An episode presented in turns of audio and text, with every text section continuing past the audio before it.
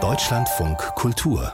Lesart Jetzt können wir hier über einen sehr interessant geschriebenen Roman sprechen. Das ist ein Buch wie ein Kaleidoskop mit einer Vielzahl von Geschichten, von Zeitsprüngen, brüchigen Informationen. Ich habe mich da sehr neugierig durchgetastet.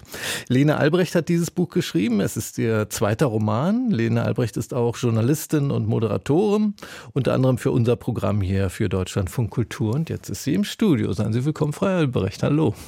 Hallo. Das Buch erscheint erst morgen. Dann ist das jetzt womöglich Ihr erstes Gespräch über das Buch? also über das Erstes öffentliches. Genau, genau, genau. Ja, ich habe natürlich sehr, sehr viel gesprochen mit verschiedenen Menschen, meiner Lektorin und so weiter. Wahrscheinlich auch deshalb, weil Ihr Weg sehr, sehr lang war zu diesem Buch. Ich habe mir sagen lassen, Sie haben zehn Jahre an diesem Stoff gesessen, bevor Sie ihm jetzt die Gestalt dieses Romans mit dem Titel Weiße Flecken gegeben haben. Was haben Sie denn da auf diesem Weg als Stoff des Romans erstmal verstanden ursprünglich? Also ich kann so ein bisschen von der Entstehung erzählen, weil es ja jetzt auch sehr viele verschiedene äh, Stränge gibt. Also ich glaube, der Ausgangspunkt war tatsächlich ursprünglich diese äh, Konfrontation mit der deutsch-togolesischen Kolonialgeschichte, weil ich selber vor Ort war vor über zehn Jahren und da einfach, ja, also ich glaube schon, ich kann das so beschreiben, wie so eine Erschütterung, glaube ich, zum ersten Mal verstanden habe, was nicht Teil meiner Erzählung ist ähm, oder der also Erzählung, die man vielleicht lernt in der Schule. Der Erzählung Identität, von der deutschen Geschichte, meinen Sie? Genau, meine Identität sehr stark erstmal in Frage gestellt hat. Mhm. Genau, und insofern dachte ich dann danach, ich möchte gerne eine literarische Auseinandersetzung mit diesem Stoff versuchen. Und das war aber natürlich von unglaublich äh, vielen Zweifeln begleitet, weil ich wahnsinnig Respekt hatte vor dem, vor der Geschichte, vor dem Stoff, weil ähm, ja ich auch keine Historikerin bin. Ich habe Kulturwissenschaften studiert und habe mich da sozusagen irgendwie immer so ein Stück vor und dann wieder zurückbewegt. Dann war natürlich ein großer Zweifel, ob ich jetzt als weiße, äh, junge, deutsch sozialisierte Frau überhaupt darüber schreiben sollte oder was ich dazu zu sagen habe. Genau, dann habe ich verschiedene äh, Wege probiert und Zugriffe. Also es gab äh, einen äh, Versuch über historisches Material, also so über oder über historische Figuren, so eine Art Historiendrama zu schreiben mhm. und habe dann aber immer gemerkt, okay, nee, das es funktioniert nicht, das äh, stimmt irgendwie noch nicht und die Form kam dann echt äh, sehr, sehr spät. Und Sie haben das ja auch äh, verbunden jetzt in der Gestalt, die der Roman jetzt hat. Also der erste Teil des Romans erzählt von einer jungen Deutschen, die nach Togo fährt und dort auf ähnliche Weise, wie Sie das jetzt angedeutet haben, konfrontiert ist eben mit der deutschen Kolonialgeschichte des Landes. Ähm, und der zweite Teil des Romans oder der dritte erzählt äh, von der Urgroßmutter, der Erzählerin in dem Fall, ähm, die aus Panama nach Deutschland kam und als Afro panamaische Frau vorgestellt wird, also People of Color oder Schwarz könnte man auch sagen. Ähm, wann kam das dazu als weiteres Thema, als weiterer Stoff für das Buch? Ja, das ist eine interessante Frage, weil das tatsächlich erst sehr, sehr spät im Prozess passiert ist und ähm, irgendwie auch glaube ich, äh, ja, symbolhaft für dieses Thema, dass ich erst mich, glaube ich, an diesem Stoff so abarbeiten musste, um vielleicht diese Besonderheit in der Familienbiografie überhaupt zu sehen oder sehen zu können.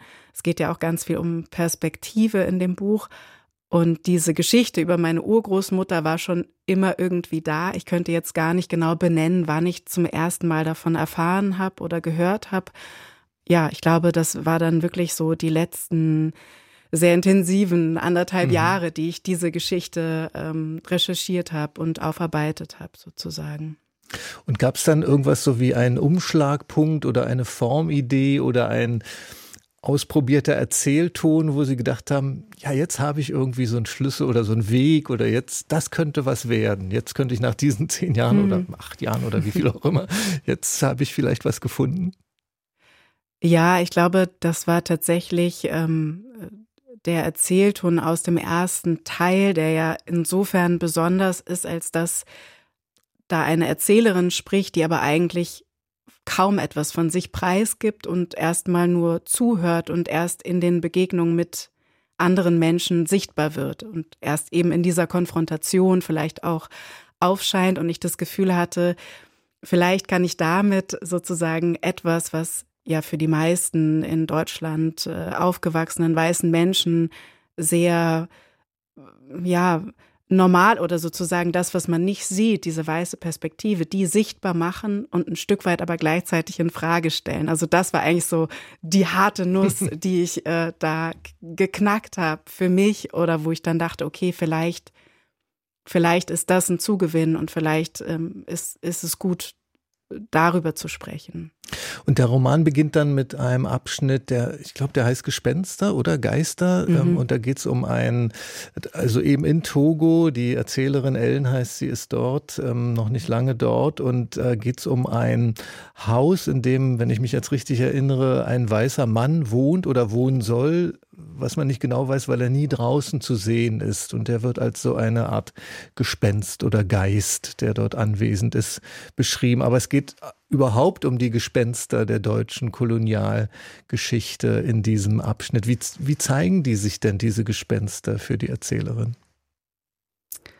Also die Gespenster sind natürlich vorhanden in den Menschen, die immer noch dorthin fahren und da ähm, sowas wie Entwicklung oder sogenannte Entwicklungshilfe leisten, äh, den Freiwilligen, die da vor Ort sind, aber auch Menschen, die da ähm, ein Stück weit verloren gehen. Das verstehe ich nicht. Inwiefern sind die Menschen, die da hinfahren, um Entwicklungshilfe zu leisten, inwiefern sind das Gespenster?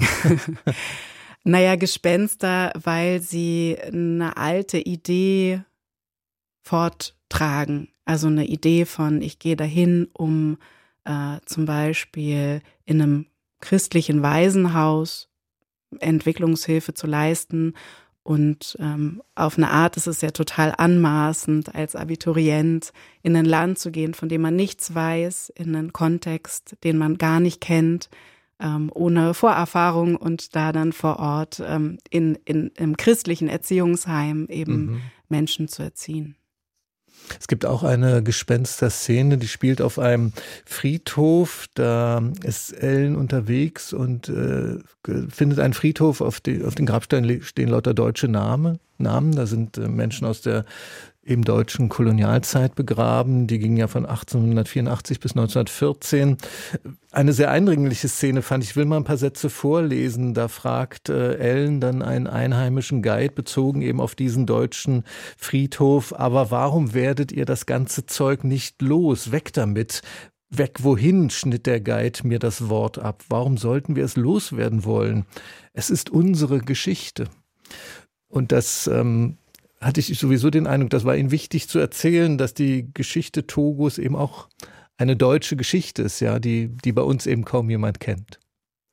Genau, ich glaube, das, was mich so erschüttert hat mitunter, war, dass die deutsche Geschichte eben in Togo so omnipräsent ist und ich meine, es ist langsam im Prozess, dass es sich verändert hier, also vor allem in Berlin mit Straßenumbenennungen und vorangetrieben durch äh, viele schwarze Initiativen aber dass es eben hier noch sehr wenig im Bewusstsein äh, verankert ist und eben auch diese Kontinuitäten, die ja bis heute da sind. Und Ellen, ich habe schon gesagt, es gibt diese zwei, drei Teile ihres Buches. Der mittlere Teil, da bricht sich Ellen ein Bein ähm, in Togo. Das ist so etwas wie eine Krise. Danach kehrt sie nach äh, Deutschland zurück. Und als sie zurück ist, macht sie sich auf die Suche nach Spuren ihrer Urgroßmutter. Wie ich, äh, ich habe schon angedeutet, die hat einen deutschen Vater und eine afro-panamaische Mutter. Im Jahr 1900 hat der Vater sie als Fünfjährige aus Panama nach Deutschland gebracht, eben ohne ihre Mutter, ohne ihre Geschwister. Was bringt die Ellen denn über ihre Urgroßmutter Benedetta in Erfahrung zum Beispiel? Also die ich-Erzählerin äh, findet tatsächlich, ähm, indem sie in Kontakt tritt mit einem Teil der Familie, den sie bis dahin oder ja bis dato nicht wirklich kannte, ähm, bekommt sie Familienfotos zugeschickt und ähm, findet auch in Archiven teilweise Dokumente. Die Erzählung, die sozusagen mein Ausgangspunkt war, war tatsächlich meine Urgroßmutter, also meine als Lena Albrecht, hat ihre Papiere im Nationalsozialismus vernichtet, um sich und ihre Kinder zu schützen. Und das ist natürlich total das Dilemma gewesen, weil ich ganz viel finden wollte und darüber erzählen wollte und gleichzeitig gab es dazu aber nichts mehr zu erzählen. Ähm, ja, ich glaube, ich habe mich jetzt sehr zurückgehalten mit so Fantasien. Also das ist wirklich ein Teil, der recherchiert ist mhm. und ähm, wo ich sehr wenig erfunden habe. Und ich glaube auch, weil ich, ja, ich glaube, ich hätte diese Geschichte überhaupt nicht erfinden können, mhm. weil sie auf eine Art so, ähm, ja, verrückt ist. Aber natürlich steckt in dem Arrangement schon viel künstlerische Freiheit, sagen wir mal so. Das bleibt eine Rekonstruktion ja mit ganz vielen Lücken, die Sie eben, hm. wie Sie sagen, auch nicht ausfüllen mit ähm, Erfindung, weil eben so viel verloren gegangen ist und so viel ähm, man nicht mehr weiß, eben auch über Ihre Urgroßmutter. Jetzt haben Sie, wir haben darüber gesprochen, diese lange Zeit an diesem Projekt gearbeitet, zehn Jahre lang. In dieser Zeit hat sich ja überhaupt der öffentliche Umgang in Deutschland mit der deutschen Kolonialgeschichte sehr verändert, unter anderem durch die ja anhaltende Raubkunstdebatte. Wie hat das auf Ihr Schreiben eingewirkt?